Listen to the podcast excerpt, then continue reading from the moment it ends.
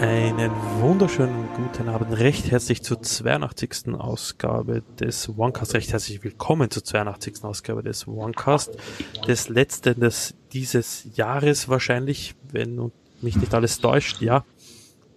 Wir haben ja schon quasi Ende Dezember nach OneCast-Zeit und äh, in dieser 82. Folge wollen der Martin und ich uns eines Jahresrückblickes, so wie es jeder andere natürlich auch macht, wollen wir das natürlich auch machen, wollen die Tops und Flops besprechen, natürlich auch mit euch gemeinsam uns austauschen. Ja, Martin, Servus. Ja, schönen guten Abend. Ich äh, freue mich, dass wir wieder hier sind und dass ihr da seid und uns wieder zuschaut und zuhört. Und ja, Marian hat es schon gesagt, es ist schon wieder soweit. Das Jahr ist schon wieder zu Ende und man fragt sich, wo ist nur die Zeit geblieben? Wobei ich da äh, auch immer so ein bisschen zwiespältig bin. Das sagt man immer so leicht, ne? dass man so, so im Dezember sagt, oh Mann, jetzt ist dieses Jahr auch schon wieder rum, die Zeit vergeht immer schneller. Aber ich äh, rate immer dann auch den Leuten dazu, ja, sich mal Gedanken zu machen, was denn alles in so ein Jahr reinpasst. Also sich mal so überlegen, was in dem abgelaufenen Jahr so alles passiert ist. Und dann stellt man wiederum dann fest, so ein Jahr ist doch auch ganz schön lang. Ja? Mhm. Also rückblickend betrachtet, ja, neigt man oft dazu, zu denken, das war fürchterlich kurz. Aber wie gesagt, wenn ich auch jetzt wieder so an, an das denke, was dieses Jahr alles so geschehen ist, was ich alles erlebt habe, dann, ja, dann war das eigentlich ganz gut ausgefüllt. Und eins Jahr sowieso, ne? Das ist absolut richtig. Und vor allem ein Jahr vergeht immer recht schnell, wenn man dran denkt, was denn alles so passiert ist in diesem Jahr. Und dann steht, macht man zweimal die Augen zu und schon ist es vorüber, das Ganze. Aber das Schöne ist ja, es gibt immer wieder ein Neues.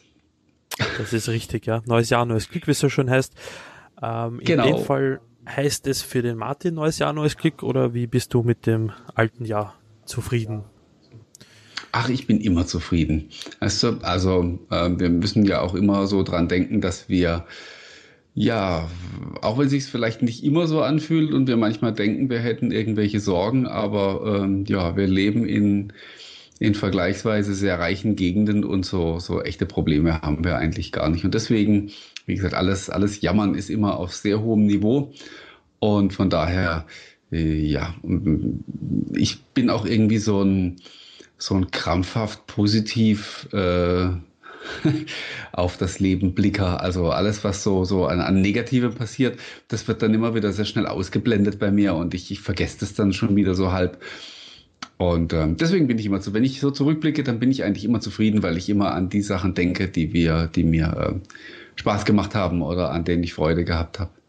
Also dass ich dann so ähm, wirklich bei irgendwas ja, irgendwas nachtrauere oder so, da muss dann schon wirklich was Einschneidendes passiert sein. Und das war glücklicherweise äh, sowohl privat als auch beruflich dieses Jahr nicht der Fall.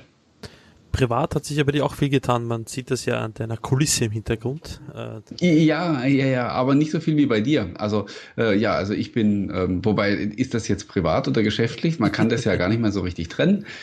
Das stimmt. Ja, ja. Ähm, ja, also ja, ich bin einmal mehr in einer äh, in eine neue, was heißt einmal mehr? Ne? Eigentlich bin ich überhaupt jetzt hier in mein neues Domizil gezogen, aber ich glaube, das, das treten wir jetzt nicht mehr breit, das haben wir beim letzten Mal schon zur Genüge getan.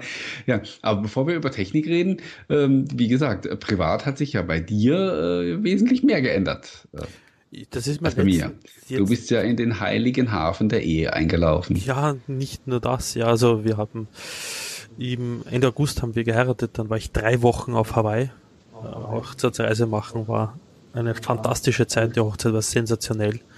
Ein bisschen zu schnell vergangen. Wenn man eine, etwas nachtrauert, dann, dass die Feierlichkeiten dann doch nur quasi eine Nacht gedauert haben und nicht länger.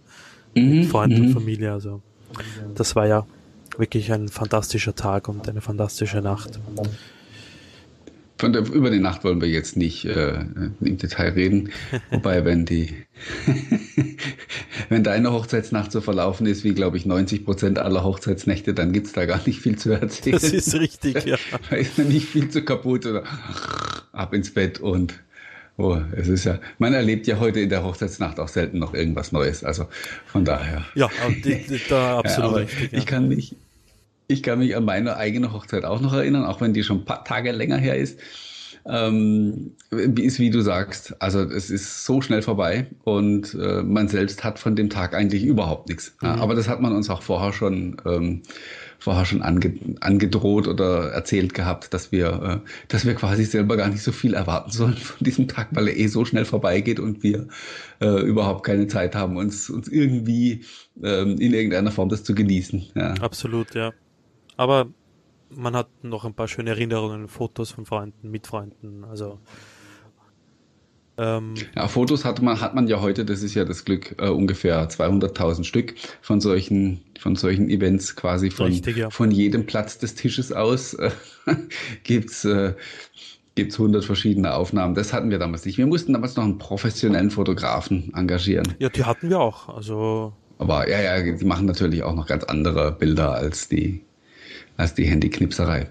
Ja, dann, Aber wir ja. wollen uns ja nicht über neue Büros und Hochzeiten unterhalten, sondern äh, wir wollten ja ein bisschen auf das ähm, Technikjahr oder insbesondere auf das Microsoft-Jahr 2019 zurückblicken. Als wir das ausgemacht haben, habe ich erst so überlegt, dachte, hm, war eigentlich dieses Jahr irgendwas Besonderes los? Also sowohl im, im positiven als auch im negativen Sinn. Aber dann habe ich mich doch mal so ein bisschen, ja, ich musste tatsächlich auch noch mal so ein bisschen in mich gehen und dann habe ich doch so ein paar Dinge gefunden, über die ich, äh, über die sich durchaus äh, zu sprechen lohnt und die auch durchaus große Themen sind. Absolut, ja. Also du hast mir deine Punkte ja schon geschickt, ich habe sie dir noch verheimlicht. Ähm äh, ja, ich habe auch noch, äh, deswegen habe ich auch noch welche ergänzt. Aber äh, Dann darfst du, wie wollen wir anfangen? Das Beste ähm, kommt zum Schluss, vielleicht die negativen Geschichten. Äh, ich hätte jetzt, genau, ähm, das wäre jetzt auch mein, mein Plan gewesen. Also wir ähm, haben uns ja vorgenommen, dass wir so unsere persönlichen Tops und Flops des Jahres äh, heute Abend nochmal vortragen wollen. Und ich würde tatsächlich auch sagen, wir fangen lieber mit dem Negativen an, dann haben wir das weg und können uns dann eher auf die Sachen konzentrieren, die, ja, die schöner waren die mehr Spaß machen und äh, auch mehr, mehr Lust machen auf die, auf das nächste, auf das kommende Jahr und auf das, was dann so passiert. Ja, passiert ist ja eh recht viel dieses Jahr.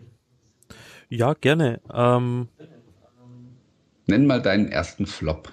Also ich würde es vielleicht nicht ganz als Flop bezeichnen, aber vielleicht äh, etwas, was einen langen Schatten wirft und noch werfen wird, denke ich mal.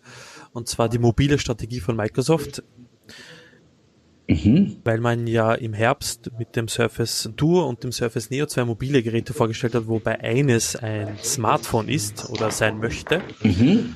und auf der anderen Seite ein ARM-Gerät vorgestellt hat, das Pro X. Und ich denke mal, dass das Microsoft eventuell das Jahr 2019 oder auf das Jahr 2019 bittersüß zurückblicken lassen wird. Spannend. Also äh, ist, ist, ich finde es vor allen Dingen deswegen spannend. Gut, äh, das Surface Pro X, das haben wir, das ist ja jetzt schon da. Und ähm, ja, da waren die Reaktionen ja gemischt. Wir haben das beim letzten Mal ausführlich besprochen. Aber beim, ich finde interessant, also wir haben uns überhaupt nicht abgesprochen. Äh, ich finde interessant, dass du auch dieses äh, Surface Neo und Duo auch so ein bisschen kritisch siehst weil ja, also die Begeisterung ist ja groß und auch die, die Reaktion in der Presse und so, alles war super und hab, hat die Leute geflasht. Mhm. Aber ähm, ich habe tatsächlich auch ähm, immer noch so im Hinterkopf, so, dass, ähm, ja, dass es erstmal jemand kaufen muss, beziehungsweise dass es Gründe geben muss, das zu kaufen. Aber ähm, ja, vielleicht magst du es selber ein bisschen, bisschen ausführen. Ich glaube, ich hatte das eh bei einem Onecast mal angesprochen, nämlich es ist halt die fehlende mobile Strategie, wenn du dir auf der einen Seite denkst, du hast Windows äh, für Standard x86-Plattformen und Windows auf der anderen Seite jetzt für ARM-Geräte und dann hast du Windows, ähm, also ein Gerät, wo, wo nicht Windows drauf läuft. Wie geht es einem Entwickler damit? Für welche Plattform soll er sich entscheiden jetzt, für die er programmieren soll? Android, Windows, Windows und ARM? Ähm, das ist so ein bisschen ein Chaos in diese Richtung und gerätetechnisch ja, wer soll es kaufen einerseits? Was soll es kosten?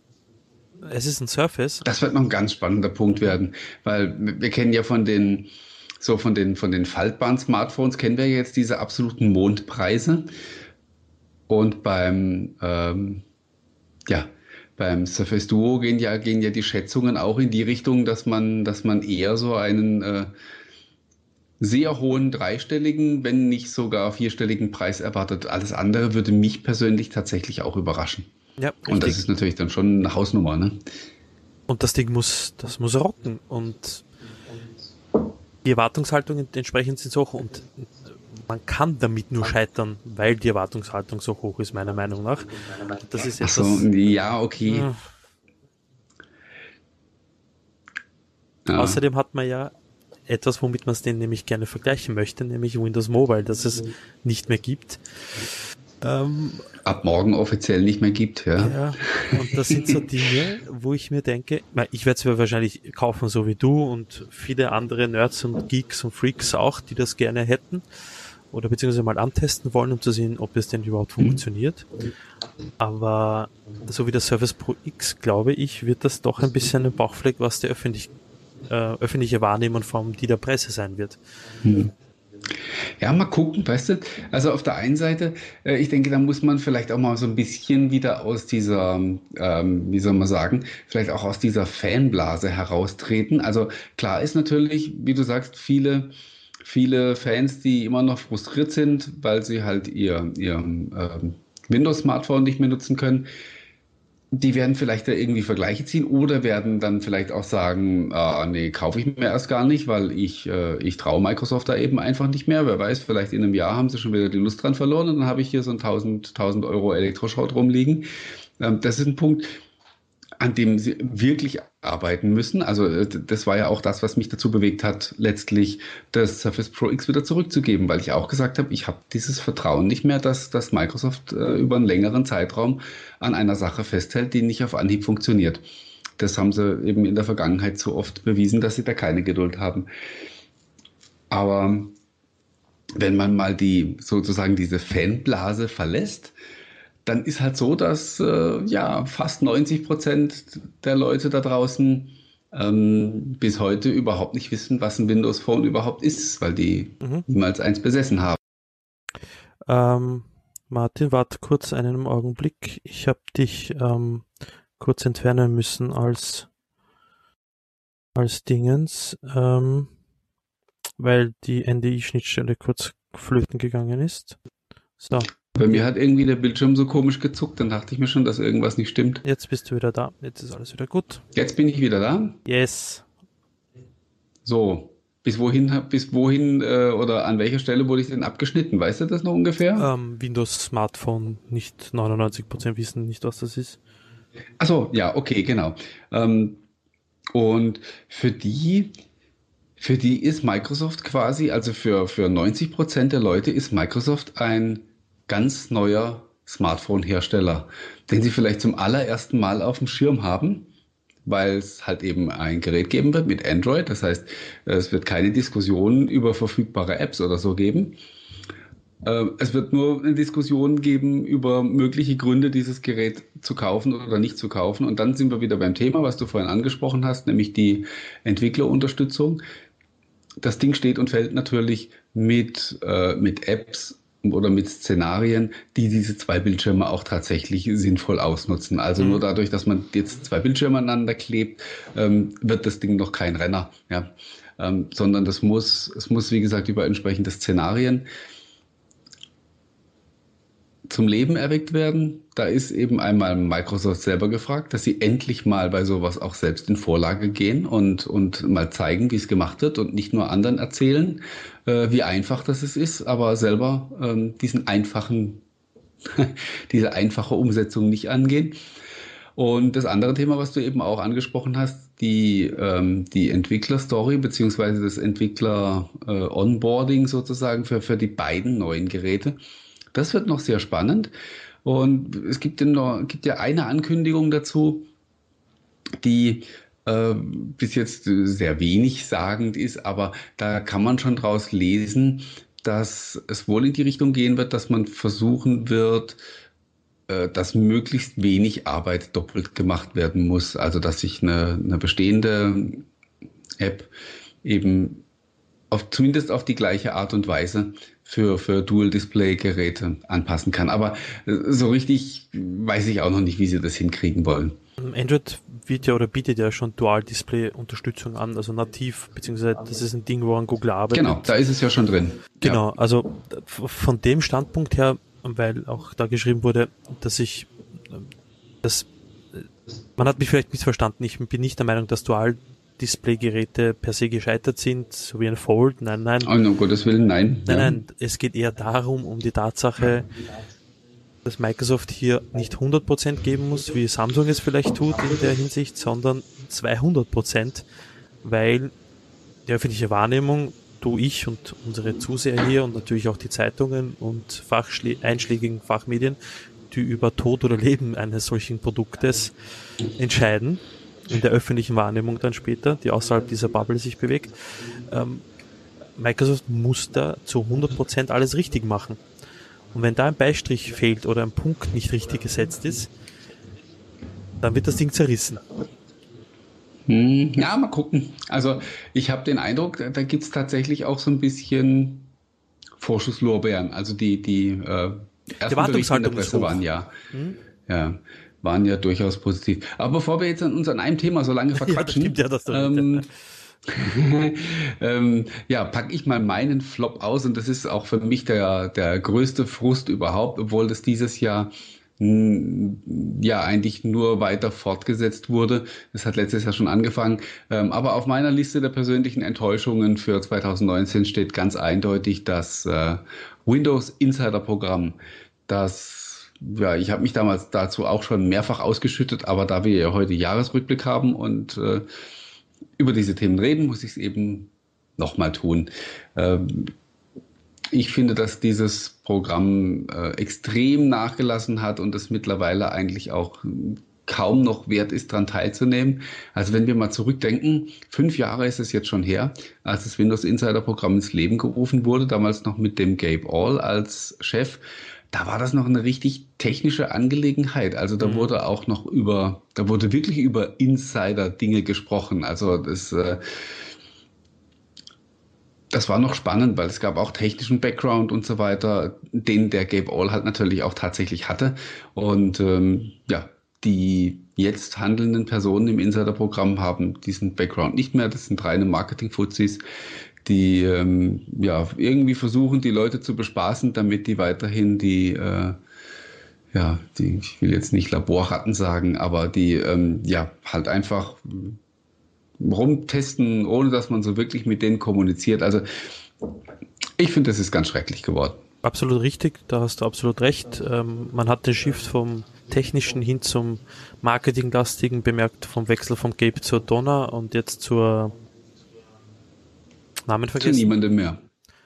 Ja, ja, gut, jetzt mal im Moment managt der, der dieser Brandon LeBlanc, LeBlanc oder wie auch immer der korrekt ausgesprochen wird, ja, also, aber ich glaube, so einen richtigen, ich glaube auch nicht, dass es noch einen wirklichen Chef in dem Sinn geben wird. Also jemanden, der so, ähm, so eine Galionsfigur dann auch ist, wie das der Gabe All oder die, die Donner waren. Dafür ist das Thema insgesamt halt eigentlich auch zu unwichtig. Und ich denke, das ist der, das ist auch der Grund, warum das Insider-Programm so abgebaut hat. Das kam ja mit der, mit dem Abschied von Terry Myerson, mit dem Aufsplitten mhm. der Windows-Organisation. Seitdem sind die quasi von der, die haben ja mit Windows-Entwicklung nichts zu tun. Die Leute, die, die, die kriegen ja quasi Richtig. die Infos über die neuen Builds, ähm, am gleichen Tag wahrscheinlich. Nur ja. eine halbe Stunde früher als genau, wir, ja. Also, die kriegen die Info, da können sie noch schnell den Blogpost zusammenzimmern und äh, dann ist die Version auch schon draußen. Und das, das, merkt man vor allen Dingen daran, dass sehr oft auch die Blogposts nochmal nachbearbeitet werden, weil die zu dem Zeitpunkt, wo sie das auf die Schnelle äh, veröffentlichen müssen, äh, noch gar nicht alle Infos beisammen haben. Ja, und mit denen redet ja auch keiner. Und ähm, Marketing Manager. Deswegen, wie gesagt, dieses Windows Insider Programm. Ich habe tatsächlich, äh, zum Glück verstehen die wahrscheinlich dort nicht so gut Deutsch, weil in meinem, äh, in meinem Verhaltenskodex für Windows Insider MVPs steht, glaube ich, auch irgendwo, dass ich mich gar nicht so äußern darf, wie ich das gerade tue, sonst äh, da riskiert man den Rauswurf, ist mir aber natürlich herzlich egal. Äh, ich habe sogar schon überlegt, diesen, diesen Windows Insider MVP-Titel äh, so demonstrativ zurückzugeben und zu sagen, damit kann ich mich nicht identifizieren. Aber solange es noch ein kostenloses MSDN-Abo gibt, äh, solange nehme ich es mit. Dem geschenkten Gaul schaut man bekanntlich nicht ins Maul, wie so schön So sieht's aus. Ja. Ja, ein Flop von mir. Jetzt vielleicht verpfeift mich jetzt jemand und, und äh, schickt das Video jetzt an Microsoft mit einer englischen Übersetzung und dann Du, das ist schon mal werde ich nächste Woche rausgeschmissen. Ähm, Dann ist sau wurscht. Weil ein, Gut. ein, ein OneCast hat ja auch einmal die Runde von uns gemacht. Ich erinnere damals an den Leak. Den Link von den Lumias, gell? Die, die, war das der, das 59er? Hm, ich glaube, ja. Ich habe ja gedacht, ich, äh, ja, ja, ich fall vom Glauben ab. Ich weiß noch genau, wir haben irgendwie kurz, kurz zum Schluss, kurz vor Ende der Sendung irgendwie kurz das Bild eingeblendet, ne? Ja, ja. Und äh, dann, ja, ich glaube wirklich damals dann abends Computer aus ins Bett und am nächsten Morgen äh, Rechner hochgefahren, in den Feedreader reingeguckt. Ich weiß Und, gar nicht, äh, ja. welcher von den amerikanischen Accounts unseren OneCast geschaut hat, damit er das sieht. Weil das war ja wirklich am Ende. Ja, ja, ich, ich kann es auch gar nicht, ich weiß es nicht mehr. Aber das war, das, das war echt witzig, ja. Das, das, waren, das waren unsere fünf Minuten, äh, unsere fünf Minuten Ruhm Ja. weltweit. ähm, ein Flop von mir, der schließt, glaube ich, an Ja. eins recht gut an, ist das Windows Update äh, Desaster von 2019. Das schließt ja, das Das Hand in Hand mit äh, dem Windows Insider Programm irgendwie. Das ist witzig. das ist aber schön, schön, dass wir uns, ähm, dass wir uns bei den Themen nicht abgesprochen haben. Das ist, äh, jetzt wird's kontrovers. Leg, leg mal los. aufgrund des wirklich desaströsen Insider-Programms und ähm, des äh, Resultats des in Leben berufens des Insider-Programms, nämlich dass man die ganzen Windows-Entwickler und Tester intern gefeuert hat, hat Microsoft mh, mit dieser Publicity rund um Bugs und der Ausrollung von fehlerhaften oder potenziell fehlerhaften Updates ähm, sich da, glaube ich, nicht immer, aber manchmal in ein PR-Wespennest gesetzt. Ja, ja. Weißt du, ich, ich musste deswegen jetzt grinsen, weil du sagst hier dein äh, Flop Windows Update Desaster. Ich habe tatsächlich äh, auf meiner Liste der Tops, jetzt müssen wir die durcheinander werfen, ähm, also der, der Top-Themen für ähm, 2019 steht bei mir tatsächlich Windows 10 drauf mit der, mit dem Bemer mit der Bemerkung äh, sozusagen die neue Langeweile bei Windows 10 weil ähm, ich ja ich bin einfach vielleicht noch schon einen Schritt weiter als du. Du bist noch in der in der Frustphase und das äh, das stimmt ja auch insofern, als dass das bis ins Jahr 2019 hineingewirkt hat. Also das ähm, das Oktober 2018 Update war ja wirklich sozusagen der äh, der Höhepunkt, was die ähm, ja, was die Probleme mit den Updates anging. Und das, wie gesagt, hat ja auch wirklich dann bis, bis weit ins Frühjahr 2019 hinein äh, sich noch ausgewirkt. Ich finde aber tatsächlich, dass sie inzwischen wirklich gut die Kurve bekommen haben und äh, sich ja jetzt gerade wieder sehr gut, sehr stark auf Qualität und Zuverlässigkeit fokussieren, was man ja auch daran sieht, dass ähm, ja das nächste Windows 10 Update, die Version 2004, ja quasi jetzt schon fertiggestellt ist, obwohl sie erst in vier oder fünf Monaten ähm, auf die Öffentlichkeit losgelassen wird. Ich glaube, das widerspricht sich insofern gar nicht, weil ich glaube, jetzt sind wir ziemlich stark doppelt. Ähm, ich meine eher die Tatsache, dass eben die Updates fehlerhaft waren, sondern an sich, äh, genau, aber ich finde, das hat nicht, also die Windows-Entwickler, also das Windows, sag mal, dein Mikro dreht ziemlich gerade auf, ich höre mich sehr stark doppelt. Ähm, ich habe doch aber das, die, das Ding abgeschaltet. Moment. Ähm, ja, aber komischerweise ist das Mikrofon jetzt wieder voll aufgerissen. Also irgendwas, irgendwas spukt hier. So, Ist ein bisschen lauter bei mir. wie, wie ist es denn? Ist jetzt besser?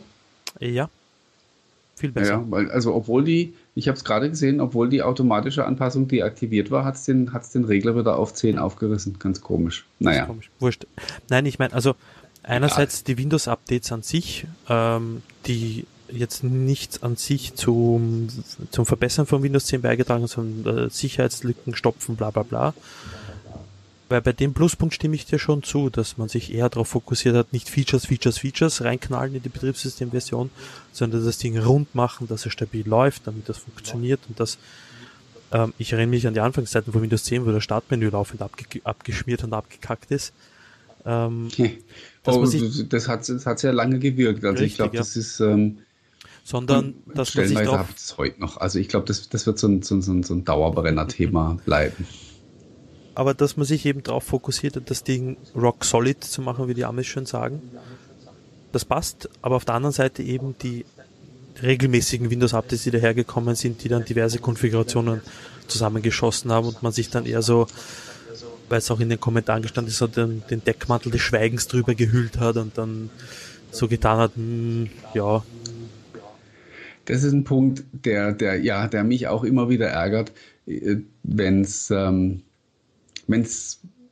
ein Problem gibt, dann ist es immer ganz automatisch nur für so in der Analyse steht dann immer drin, wir haben beobachtet, dass bei ganz wenigen Usern mit einer ganz außergewöhnlichen Konfiguration es eventuell zu diesem Problem kommen konnte. Also dieses, dieses zwanghafte Runterspielen, immer, das, das geht mir auf den Keks. Was du Weil halt eben ja auch jeder. Bitte? Was du von den Problemen betroffen? Äh, na, ich selber, ich sage immer Spaß, aber ich werde gemobbt von Windows. Ja, bei mir, bei mir läuft immer alles. Ebenfalls bei so. mir, also ich kann nicht sagen, dass irgendein Update bei mir jemals schiefgelaufen wäre. Mhm. Ja, aber äh, das nützt ja nichts. Weißt du, also ja. äh, das ist sowieso diese, wie soll man sagen, diese Bewertung oder die, die, diese Quote spielt insofern keine Rolle, weil wenn ich ein Problem habe, dann interessiert es mich eigentlich in erster Linie gar nicht, ob ich der Einzige bin damit oder ob die ganze Welt dieses Problem auch hat. Das Absolut. macht ja für mich keinen Unterschied. Ja. Und von daher finde ich das auch immer, ja, eigentlich ist es müßig, immer auch zu diskutieren, ob das jetzt, ähm, ob das jetzt einer unter zwei Millionen ist oder, oder, äh, ja, oder Hunderttausende. Ähm, ja, macht natürlich die, ja, wenn man, wenn, wenn es darum geht, die Schwere von einem Bug zu beurteilen oder die, der Frage auf den Grund zu gehen, ob man das hätte vorher entdecken können, dann spielt sowas eine Rolle. Aber im Grunde, ähm, ja, man, man, fischt ja da sowieso immer im Trüben. Ne? Man hat ja immer auch nur ein Gefühl, ob das jetzt, äh, ob das jetzt stimmt, wie Microsoft das darstellt, dass es halt eben tatsächlich nur ganz wenige Leute waren oder ob es vielleicht doch ein größeres Problem ist. Da, da, kann man so ein bisschen so die Signale deuten. Man guckt in die Foren und in die sozialen Netzwerke und so, und dann kriegt man immer so ein bisschen, ja, dann kann man so, so ein bisschen abschätzen, wie gravierend das es wirklich ist. Ja, absolut. Ja, absolut.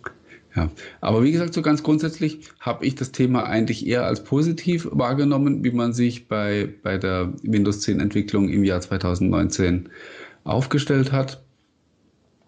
Ob das jetzt tatsächlich so war, weil wir sozusagen in einem Übergangsjahr waren, weil ja auch da gerade wieder sehr viele, sehr viele Dinge vereinheitlicht werden bei der Entwicklung, oder ob das jetzt tatsächlich so bleibt, also dass wir auch in Zukunft keine, äh, wie soll man sagen, keine Feature-Partys mehr feiern werden bei den neuen Windows 10 Updates. Ähm, ja, das bleibt abzuwarten. Aber für, für das kommende, also für 2004, wissen wir es ja eigentlich schon. Ähm, da sind auch, sind, da ist wieder viel Kleinkram drin, auch sehr viel für Entwickler, aber ähm, in Summe eben ja keine großen Experimente. Ja. ja.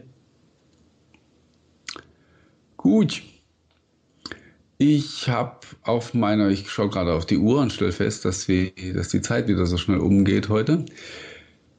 Äh, ein, ein Thema, über das ich mich noch geärgert habe in, in 2019, äh, war ganz klar äh, Cortana. Und ähm, ja, lohnt sich eigentlich kaum, das als Flop zu erwähnen, weil da gab es ja eigentlich auch schon gar nichts mehr, was irgendwie floppen könnte. Ähm, das ist ja das Thema war ja schon, war ja schon erledigt.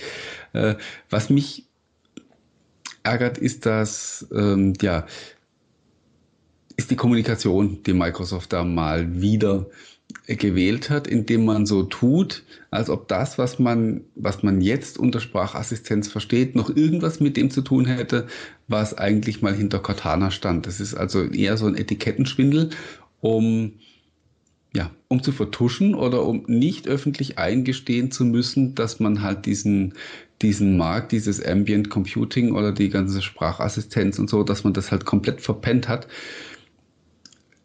geht man jetzt hin und sagt, ja, wir machen jetzt mit Cortana was anderes, wir machen jetzt hier mit Produktivität und so weiter. Und in, das hat aber, wie gesagt, mit der ursprünglichen Idee alles überhaupt nichts zu tun. Und ähm, ja, der Zug ist ohne Microsoft abgefahren, leider, mal wieder. Und ich ich weiß nicht so genau, was sie da jetzt überhaupt noch äh, in Zukunft äh, an der Stelle treiben wollen. Und, und, das, was wir, das, was wir bis jetzt gesehen haben von der neuen Cortana, das geht ja eher wirklich in die Richtung reine, äh, also reine Sprachbedienung. Da ich, ich sehe da, ich sehe da keine Intelligenz mehr. Ja, das stimme ich dir absolut ja, zu. Absolut zu. Also wenn ich sehe, weißt du, wie die mal die, wie die Versionen, die Visionen auch mal waren, so von äh, Con ich, ich spreche jetzt kein Englisch, Kauderwelsch, also so von so einer, von so einer Sprachassistenz-KI, mit der man regelrecht Gespräche führen kann, ja, und, und solche Geschichten, da sind wir, da sind wir ja viel weiter weg, ähm, als was, äh, als wir es jemals waren. Das, ja, das. Und das, wie gesagt, finde ich, finde finde ich schade, weil man andererseits auch äh, so auf die Art und Weise es versäumt, ja, zumindest für das, was man jetzt stattdessen tut, ja, so ein bisschen Neugier bei den Leuten zu wecken, sondern äh, ja, man versucht ihnen das weiterhin als Cortana zu verkaufen, obwohl es, wie gesagt, mit der ursprünglichen Idee ähm, und der ursprünglichen Technologie alles überhaupt gar nichts mehr zu tun hat. Und das ist eben das Traurige an der ganzen Sache ist, ah, ich höre mich schon wieder sehr stark doppelt. Aber jetzt bin ich nicht schuld. Mein, mein, ich habe mein Mikrofon jetzt im Auge. Gibt's ja nicht. Gibt's ja nicht. Mach dich mal stumm mal mach kurz. Mal stumm mal kurz. Äh, äh, mach, äh, warte mal, ich habe hier gar keinen Knopf. Skype. Beim Skype. Äh, ja, ja, weil ich habe die Einstellungen noch offen, deswegen. So. So, jetzt hört man mich, jetzt hört man gar nichts mehr. Nein, äh, bei dem Punkt möchte ich dir insofern zustimmen, also zu 100 Prozent. Und was mich noch am meisten bei dieser ganzen Sache ärgert, man war ja recht gut dabei, unter Anführungsstrichen. Jetzt nicht bei den Devices, sondern bei der Technologie an sich. Und dann wirkt man das Ganze mehr oder weniger ab. Und das Bemerkenswerte darin ist, ich habe jetzt letztens einen Artikel darin gelesen, dass das Ganze ja noch in den Kinderschuhen steckt, dass die Zukunft äh, Spracherkennung, Sprachsteuerung, Sprache an sich ist. Ähm, und dann überlässt man wieder mal den anderen das Feld, obwohl man noch so, so, so früh in der Entwicklung dieser ganzen Systeme ist. Und deshalb äh, verstehe ich das einfach nicht. Ja, das ist halt was, das hat einfach lange Tradition äh, bei Microsoft. Eine, eine Idee zuerst haben, zuerst sehen, auch zuerst auch den Trend sehen, wohin sich etwas entwickelt. Äh, auch ja, einer der ersten sein, der ein entsprechendes Produkt hat. Cortana war, war nach Siri äh, und lange vor Google Assistant und oder, oder Amazon Alexa da. Und äh, ja, und dann belässt man es halt einfach bei dieser Vision und tut nichts mehr und äh, schaut in Ruhe zu, wie die anderen ähm, davonziehen. Und das, äh, ja, keine Ahnung, warum das immer wieder so zuverlässig funktioniert. Das ist einfach ärgerlich. Das ist einfach ärgerlich. Ja, das ist es definitiv. So, ähm, hast du noch was? Hast du noch was auf der Meckerliste? Ähm, nee nicht. Dann, ähm, dann lass uns ein bisschen noch 25 Minuten jubeln und ähm, auf ein paar schöne Dinge freuen. Also äh, ganz klar für mich äh, mein, mein absolutes äh, Microsoft Highlight des Jahres 2019 ist für mich äh, ganz klar und mit großem Abstand, Trommelwirbel, Trommelwirbel, erfahren Sie es nach der Werbung. Äh, nein, äh, der neue Microsoft Edge ist für mich also mhm. wirklich das, ähm, das Referenzprojekt äh, in vielerlei Hinsicht. Ähm, wo Microsoft nicht nur technisch, sondern auch wirklich ähm, auch mal ähm, auch in der Kommunikation und ähm, in vielen anderen Dingen einfach vieles richtig gemacht hat und vor allen Dingen, das ist vielleicht so das ganz das bemerkenswerteste. Äh, zum ersten Mal werden sie jetzt dann ein, ein Produkt, also seit langer Zeit, ein Produkt Mitte Januar an den Start stellen, dass man auch tatsächlich als, als fertig bezeichnen kann. Ja. Weil wir haben sonst eigentlich immer so gesehen, so Riesenversprechungen, ähm, dann die ersten Vorschauversionen von irgendwas, die äh, gar nichts konnten oder nur wenig. Dann hat man ein bisschen was von dem hinzugefügt, was man vorher versprochen hat. Ähm, dann hat man irgendwann das Beta-Label runtergenommen und hat das, äh, die Sachen an den Start gestellt, hat für die Zukunft noch, noch ganz tolle Sachen versprochen und dann nichts mehr, nichts mehr getan. Da gibt es so viele Beispiele, ähm, wo Microsoft immer nur den halben Weg gegangen ist. Und das fing beim, beim neuen Edge eigentlich damit schon an, dass sie den so spät auch erst veröffentlicht haben und äh, so spät die, die Leute drauf losgelassen haben, als das Ding ja eigentlich schon in einem sehr guten Zustand war. Äh, weiß nicht, wie es bei dir war. Ich habe eigentlich mit der allerersten Preview das Ding installiert mhm. und habe, glaube ich, seitdem, also da habe ich zu meinem Standardbrowser gemacht und, und seitdem, seitdem ist er das. Yes. Ich habe zwischendurch einmal, ich, in, irgend, in, irgendeiner Vorschauversion hatten sie mal so einen ganz doofen Bug drin. Da ich dann, bin ich dann mal ein paar Tage wieder auf Chrome ausgewichen. Ich Aber im Großen und Ganzen ja? damals die Version installiert gehabt, die noch gar nicht public war, sondern von ihm selber gerippt und dann installiert. Mhm. ja, nee, da habe ich die Finger von gelassen, ja. Ja, es hat gut funktioniert ähm, und seitdem absolut. Äh, das Ding, obwohl es sich in der Canary-Version verwendet, also der, der wirklich wirklich bösen Variante quasi, weil das die unter Anführungszeichen ist, aber ich würde keinen Unterschied zur Beta-Version kennen. Also also und damit haben sie ein Produkt auf den Markt gebracht oder werden ein Produkt auf den Markt bringen, wie du richtig sagst. Das ist fertig, das ist hochglanzpoliert und es funktioniert, so wie ein Browser funktionieren soll. Ohne Stotterer, ohne Ich meine, eigentlich ist es ja, eigentlich ist es ja sehr traurig, dass wir vier Jahre nach dem Start oder fast fünf äh, nach dem Start von Windows 10 ähm, die Tatsache feiern müssen, dass es äh, jetzt endlich einen supergeilen äh, Browser von, von Microsoft gibt.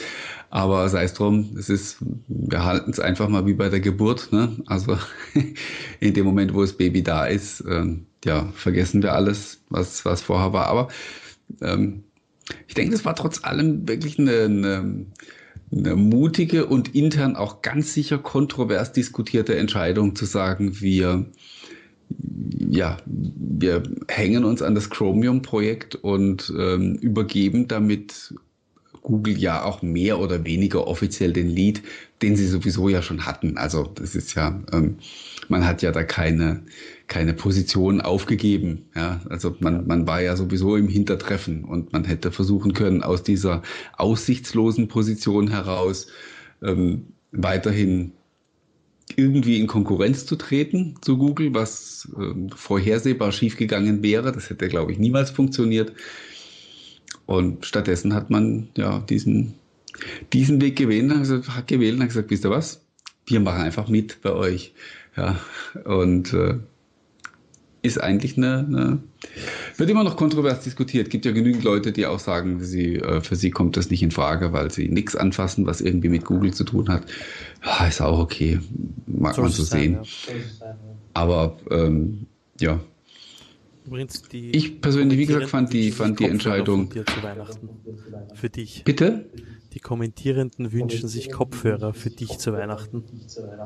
Weil? Dem Echo. Wegen dem Echo. Ähm, ist das echt, ist das echt so arg? Mhm. Äh, warte mal, also wir, wir, wir, können ja Weihnachten ein bisschen vorziehen. Also es, äh, ich weiß nicht, ob das funktioniert, wenn wir das jetzt mitten im, mitten im Stream einfach umschalten, aber wir, wir gucken einfach mal. So. Jetzt höre ich erstmal gar nichts mehr. Mhm.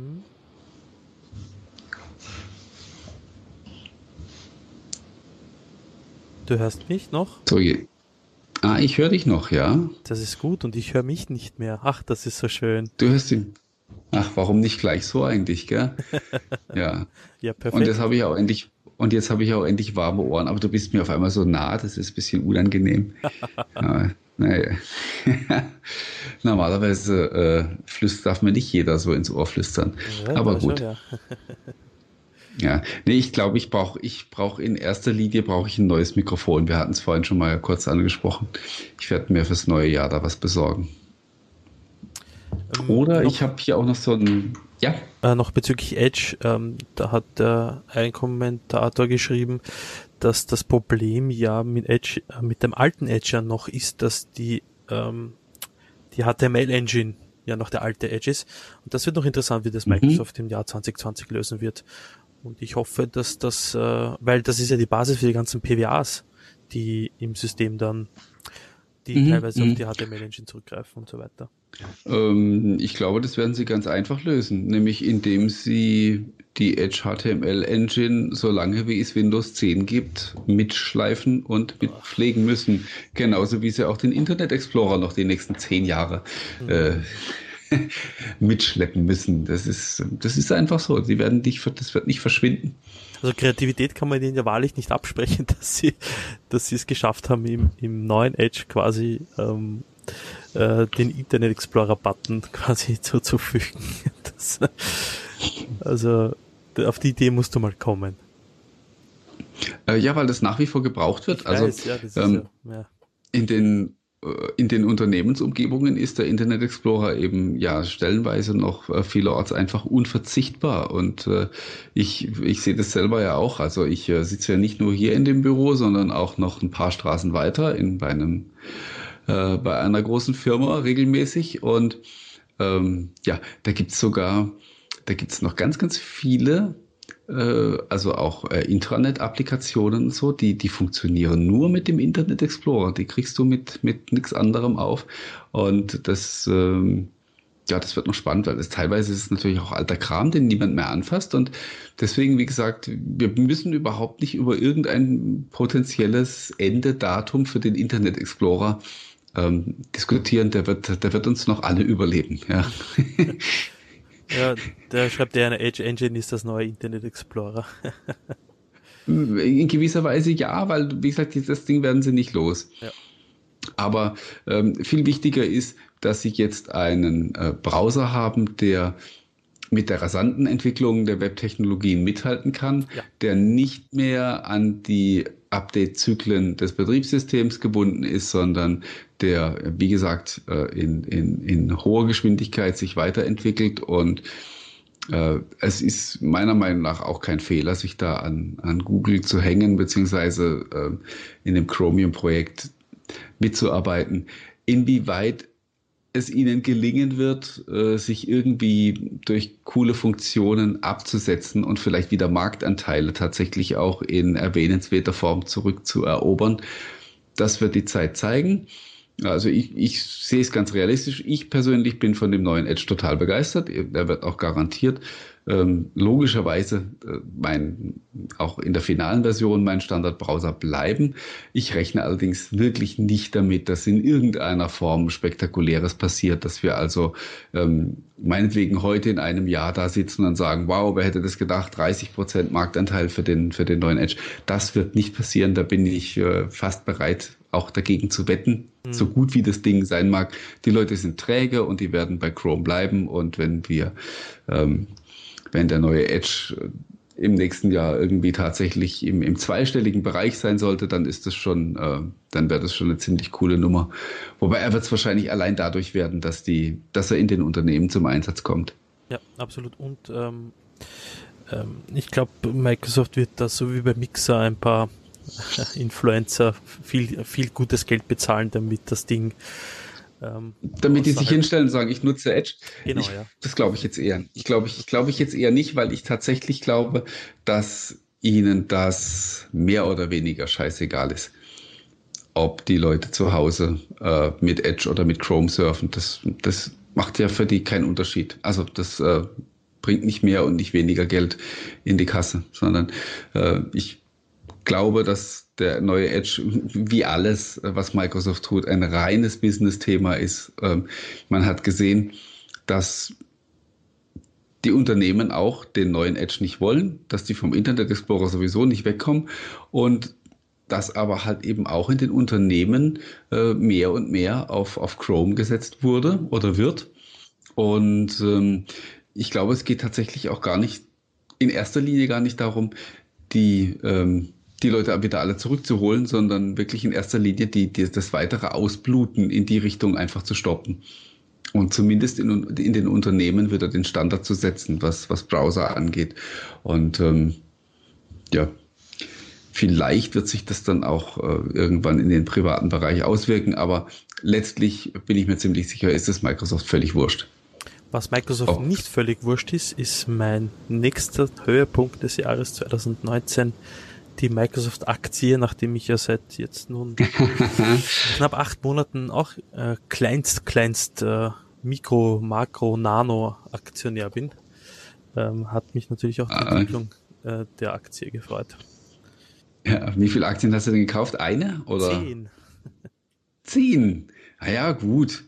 Aber immerhin, also wenn du, wann hast du gekauft? Ab, ab äh, April bei 1,16. Äh, bei 116 US-Dollar, also, ja. Ja, siehst du, gerade wollte ich sagen, du dürftest inzwischen aber auch so locker 30, 35 Prozent Gewinn gemacht haben. Das kommt ungefähr hin, oder? Ja, und mich geärgert haben, dass ich nicht... Was, dass du hatte, keine 100 gekauft hast. Ich hatte ja, ja noch ein bisschen Geld auf der Seite und habe mich nicht getraut. Mhm. Naja, über Geld soll man ja nicht, äh, soll man ja nicht reden, wobei ich glaube, ich habe in irgendeinem Bonecast haben, was, haben wir es darüber auch schon mal gehabt. Ne? Mhm. Ähm, ich habe auch also letztens also ich bin ja gelesen, dass, ähm, dass seit dem Einstieg von Satya Nadella als CEO sich irgendwie die Leute extrem reich geworden sind, weil die Aktie seit ihm ja signifikant ja. an Wert dazu gewonnen hat. Also ich kann dir sagen, ich bin nicht wahnsinnig reich geworden, weil ich auch viel zu wenig Aktien gekauft habe. Aber ähm, du bist eingestiegen bei wie viel bei? 100? 116 bei 116. Ich habe gekauft für 31. Oh. ja, ne? Und jetzt, ja. Der Pool ist voller Geld, oder? Und ja, ja, wenn ich äh, 100.000 Stück gekauft hätte, aber was ich halt auch leider nicht getan habe. Ja, wenn man es halt immer wüsste, ne? Ja. Aber auf jeden Fall, ähm, ja, also der, der Zugewinn äh, bewegt sich zumindest im Bereich eines äh, gebrauchten Kleinwagens. Ja, also von daher, also äh, und ich glaube, dass das auch noch lange nicht zu Ende ist. Ja. Also ich habe gerade gestern oder vorgestern gelesen, neues Kursziel ist, glaube ich, 174. Und äh, ja, wenn wir dann da sind, dann, dann schauen wir mal weiter. Also bis dahin, da dürfen Sie dann auch gerne noch das eine oder andere floppen lassen. Ja, Hauptsache die die Aktie klettert weiter. Aber wie gesagt, wir äh, sind ja da, ja. wir sind ja da ganz kleine Fische. Aber man freut sich natürlich trotzdem. Ja. Definitiv. Äh, ein kleines Nebenhighlight würde ich sagen, das hat mit Microsoft vielleicht im Peripher ein bisschen was zu tun, ist die Bill Gates Netflix äh, Dokumentation. Inside Bill's Brain, mhm. glaube ich, heißt die. Ähm, jeder, der es noch nicht gesehen hat, ich glaube, das sind äh, vier Folgen, drei, vier Folgen. Ähm, mhm gibt ein bisschen Einblick rund um die Entwicklung von Microsoft, äh, warum Microsoft oder Bill Gates damals das getan hat, was er getan hat, ob er Einsicht gezeigt hat zu dem, was er getan hat, wie er es gemacht hat rund um Internet Explorer, dem, dem, dem Prozess, den Microsoft dann hatte und ob er sich heute anders entschieden hätte. Also ähm, eine wirklich tolle Doku, äh, jeden zu empfehlen. Microsoft-Fan zu empfehlen. Ja. Ja, vielleicht brauche ich doch mal ein Netflix-Abo. Ich bin der wahrscheinlich der Letzte hier in, in, äh, in meinem Bekanntenkreis oder so, der doch keins hat. Aber naja, ich komme ja eh nicht zum Gucken. Ja, ähm, ich würde gern, ich würde gern auch noch ein Highlight ansprechen, äh, weil du ja quasi am Anfang, also du, eingestiegen sind wir ja mit, ähm, mit dem Surface Duo und Neo, wo du gesagt hast, hier mit dieser ganzen Dual-Display-Geschichte, mal gespannt, wie das so läuft. Ähm, für mich ist es tatsächlich auch ein, ein, ein Highlight-Thema noch von 2019 gewesen. Ich bin, das werden die regelmäßigen Leser wissen, ich bin ein Riesenfan von diesen Dual-Display-Geschichten, weil ich glaube, dass da äh, neue Szenarien möglich werden. Und dabei denke ich jetzt nicht an an so faltbare oder klappbare Kleinstgeräte wie, äh, wie jetzt das, das Surface Neo oder Duo, sondern auch an Produkte, die, die es jetzt schon gibt. Ich habe eins gerade hier neben mir liegen. Ich, ähm, weiß gar nicht, ob ich das. Oh, das ist nämlich ungefähr 8 Kilo schwer. Ähm, das ist das ähm, Asus, ähm, ja, scheiße, schon wieder vergessen. Xenbook Pro Duo heißt das. Das quasi, ich schalte das gerade mal hier nebenher so ein. Es müsste eigentlich aufgeladen sein. Ich müsste es vor allen Dingen schon wieder zurückgeschickt haben, habe ich heute festgestellt. Ich muss da nochmal um, äh, um ein bisschen Verlängerung ersuchen. Geil, ähm, ja. Ja, ja, ja, genau. Bevor eine Rechnung kommt, äh, muss ich es dann doch eher zurückschicken. So, jetzt. Ich meine, das kriegen wir jetzt hier vor der Kamera eh äh, schlecht, nur schlecht äh, aufgezeigt, wie das Ganze funktioniert. Ich bin auf jeden Fall da ähm, unheimlich angetan. Das ist genau das, was ich ähm, was ich mir erträumt habe von diesen, von diesen Gerätschaften. Ähm, also ich versuche jetzt einfach mal, aber ich muss den, den Testbericht ja eh äh, noch, noch veröffentlichen. Also ich sehe, das ist so ein Gerät das hat hier oben, hat oben halt einen ganz normalen Laptop-Bildschirm und hier unten nochmal ein Touchscreen. Also hier habe ich jetzt zum Beispiel, hier unten habe ich Spotify drin laufen und die haben dann da nochmal so einen extra Launcher eingebaut. So Launchpad heißt das Ding auch, glaube ich, wo man selber nochmal irgendwelche Verknüpfungen ablegen kann und so. Und du kannst auch, es ist auch ein Stift dabei und du kannst den Stift dann auch benutzen, um quasi auf dem, auf dem zweiten Display äh, dir Notizen zu machen. War nicht schlecht. Man, man merkt ganz deutlich, das ist die erste Generation, also der erste Versuch, sowas in die Praxis umzusetzen. Es gibt hier und da noch einige Macken. Was ich zum Beispiel mir wünschen würde, wäre, dass sobald ich den Stift aufsetze auf dieses zweite Display, dass dann die Tastatur abgeschaltet wird, damit ich nicht mehr aus Versehen irgendwelche Buchstaben drücke.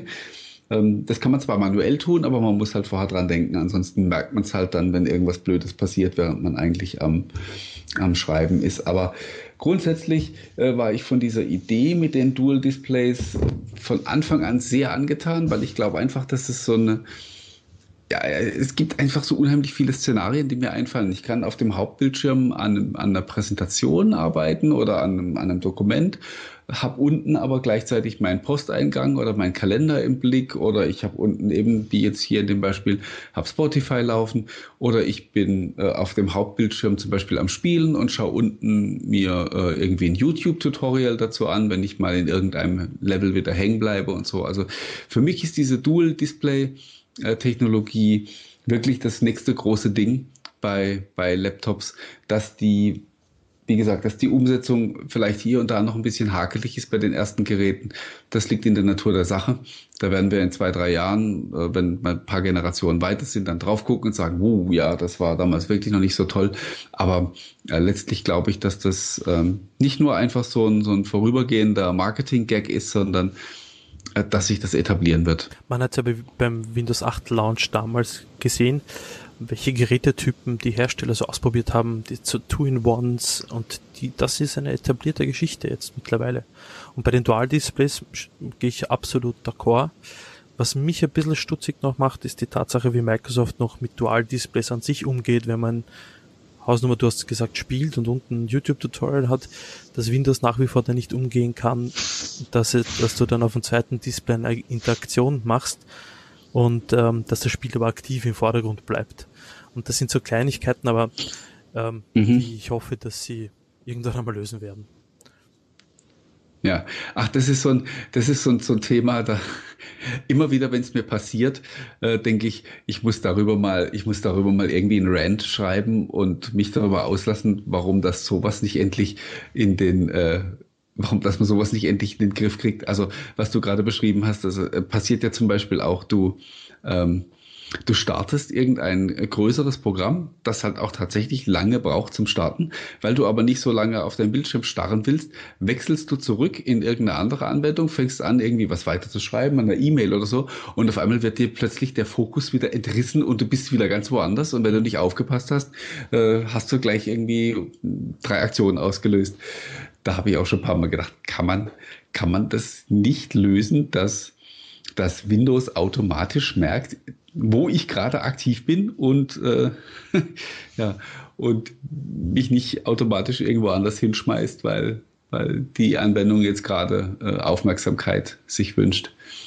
Ja, also da bin ich gespannt, wie, wie sie das noch für die, weil Windows ist an sich ein was Fenstermanagement und so weiter betrifft, ja ähm, hervorragend.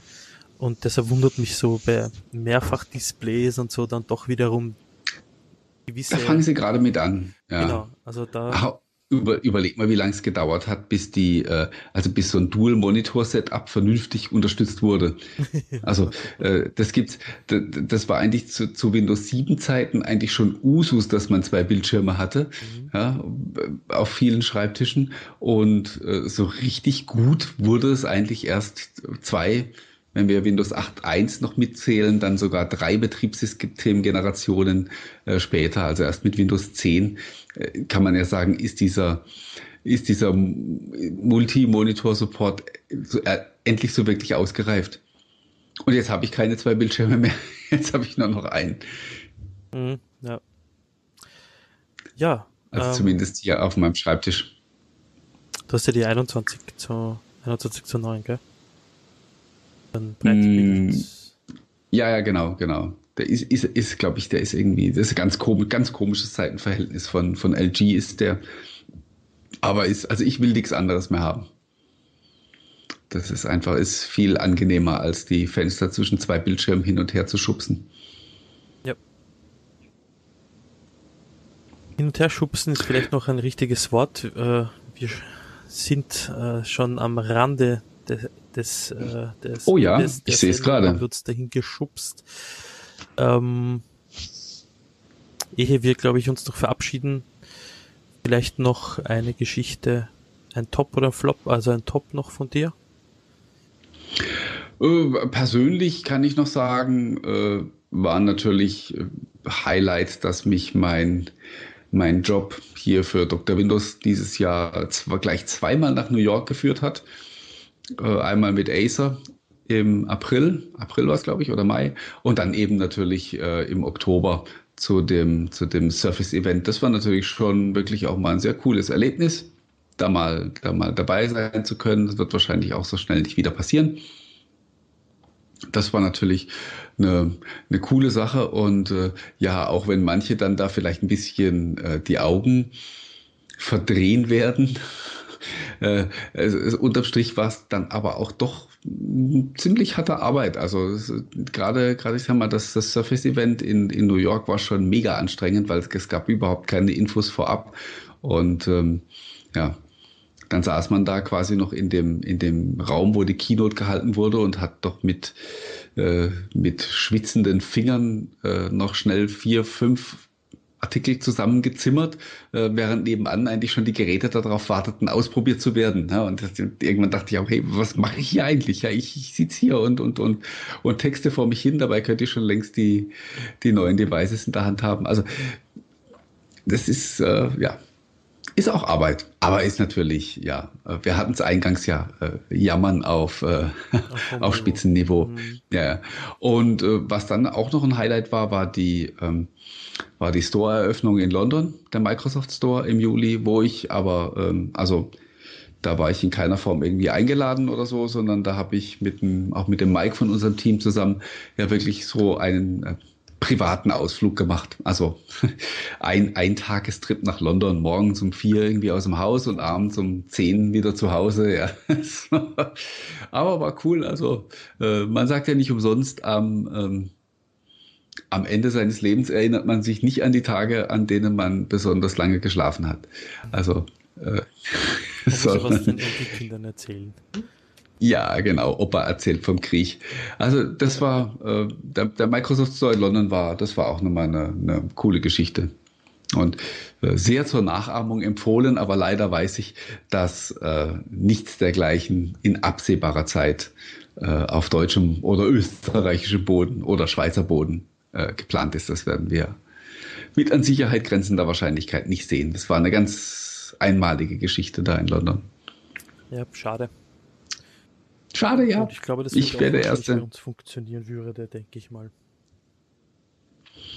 Ja, also ich, ich weiß jetzt nicht, inwieweit dieser Store in London tatsächlich Geld verdient. Also, dass der jetzt wirklich ähm, super profitabel arbeitet. Ich meine, das ist eine super exklusive Gegend.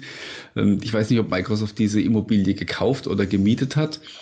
Äh, wenn sie sie gekauft haben, werden sie äh, ganz fürchterliche Abschreibungen darauf haben, weil das Ding wahrscheinlich äh, viele Millionen gekostet hat. Wenn das, wenn das gebietet ist, ist es ja nochmal ein anderes, also nochmal ein anderes Thema. Ich glaube nicht, dass das, dass man mit dem Ding in schwarze Zahlen kommt. Das ist einfach ein reines Prestigeobjekt.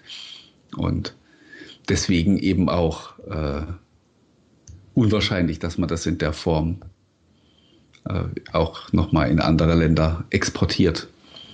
Ja, absolut richtig, ja. Schade, ja. Aber sei es drum, ähm, exportieren wird man hoffentlich die Idee des OneCast in andere Länder der Welt. Aber Hat man doch schon. Weißt du nicht mehr? Äh, Windows Ach, Central hatte doch auch mal einen genau. OneCast, ja, eine ja, Zeit lang. Den, ja, ja. Den Xbox Game OneCast, glaube ich, war das. das war ja, ja, das war total witzig, aber der ist, der ist wieder gestorben. Also wenn man, wenn man uns vorwirft, wir, wir würden da irgendwie nicht so richtig am Ball bleiben, ne? Also ja, die Seite ist ja wesentlich größer und den, ihr, den ihrem Podcast gibt es nicht mehr. Siehst du, und uns wird es auch im Jahr 2020 weiterhin geben. Richtig, ja. Und wir, wir nehmen uns einfach mal vor, dass wir mindestens so viele Sendungen machen wie in diesem Jahr, nämlich zehn. Das sollten wir schaffen. Also.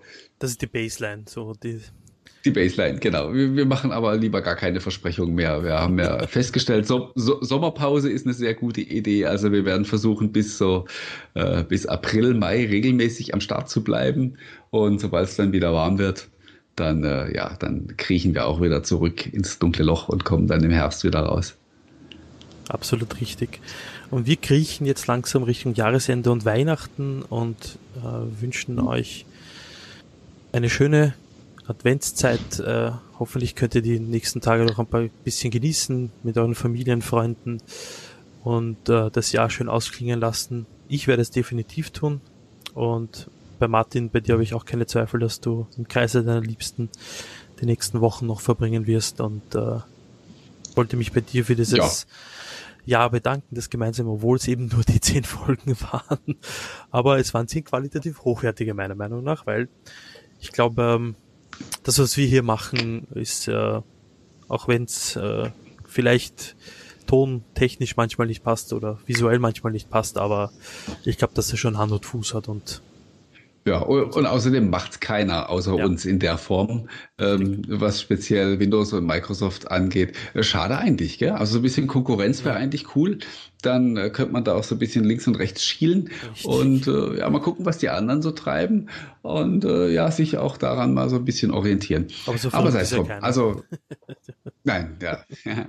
äh, also, ja, dann auch von mir ein herzliches Dankeschön an dich, Marian, auch dass du ähm, dich immer wieder opferst und hier die, äh, die Technik äh, auf die Beine stellst für die Sendung. Äh, euch allen für die Treue, fürs Zuschauen und fürs Zuhören. Wir werden uns ja also mich wird man wahrscheinlich noch ein oder zweimal mit meinem, äh, mit meinem Wochenrückblick hören. Am kommenden Wochenende nicht, weil ich da privat unterwegs bin. Da werde ich nämlich genau das tun, äh, nämlich äh, mit meiner, mit meiner allerliebsten Herzensdame schon mal ein bisschen Weihnachten vorfeiern sozusagen. Wir gehen immer einmal im Jahr an so einem Adventswochenende, machen wir so eine Städtetour. Die führt uns dieses Wochenende nach Hamburg und da haben wir auch schon ein bisschen schönes Programm. Hoffentlich regnet es nicht die ganze Zeit. Bis jetzt ist die Wetterprognose leider äh, sehr ungünstig, aber sei es drum. Äh, ja, dann hören und sehen wir uns im neuen Jahr wieder mit hoffentlich spannenden Themen. Ich glaube, ja, das Microsoft-Jahr 2020 verspricht einiges an Spannung. Project X Cloud wird nach Deutschland kommen. Ja. Ähm, Micro Microsoft 365, die Consumer-Version, auch wenn ich an die jetzt nur ganz gedämpfte Erwartungen habe, wird aller Voraussicht nach 2020 starten. Wir werden im Frühjahr, wenn ich richtig informiert bin, wieder ein Surface-Event haben. Wir werden also nicht bis im Oktober warten müssen, äh, wo es neue Geräte geben wird. Ja, und dann kommen im Spätjahr natürlich Surface Neo und Surface Duo. Also es wird ganz sicher spannend bleiben. Und garantiert werden wir auch wieder viele Dinge äh, bekommen, über die wir uns ganz kräftig ärgern können. also wenn etwas eine Konstanz hat, dann das, dann, dass wir uns ärgern können. Dann das. Ja. Und wenn nicht ärgern wir uns über irgendwas, das, das ist ja auch im, äh, in der, in der Microsoft-Community auch ein sehr beliebter Sport. Wenn, wenn gerade nichts schief geht, dann ärgert man sich über irgendeinen Scheiß, über den sich normalerweise niemand ärgern würde. Das können wir auch gut. Jammern auf hohem Niveau, wie es so schön heißt. Ja. Guti, also nochmal vielen Dank und tschüss und bis äh, im nächsten Jahr. Tschüss, Servus, Baba.